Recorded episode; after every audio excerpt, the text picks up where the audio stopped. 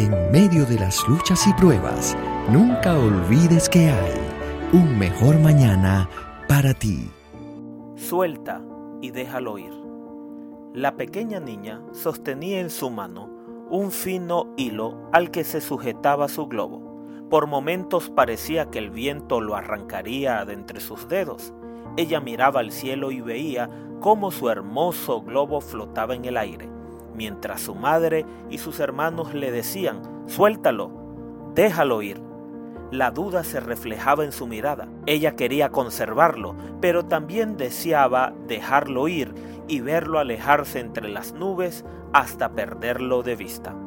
Finalmente, con su gran suspiro, que denotaba a la vez una gran determinación, abrió su manita y el globo amarillo se alejó poco a poco dando tumbos hasta que se perdió entre las nubes.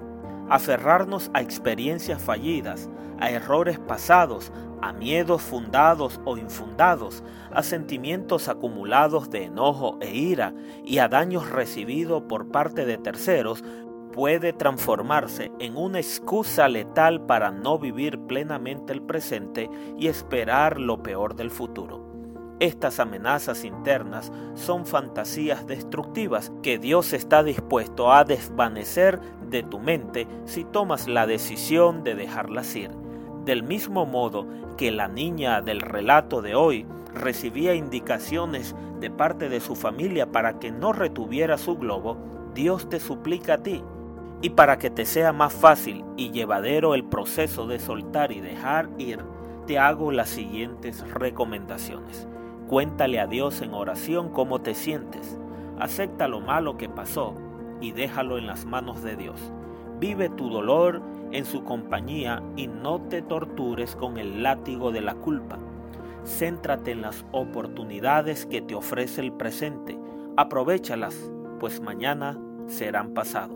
Disfruta tu vida con Cristo y con tus seres amados. La promesa bíblica dice, Dios mío, Tú eres mi Dios, con ansias te busco, pues tengo sed de ti. Mi ser entero te desea, cual tierra árida, sedienta sin agua.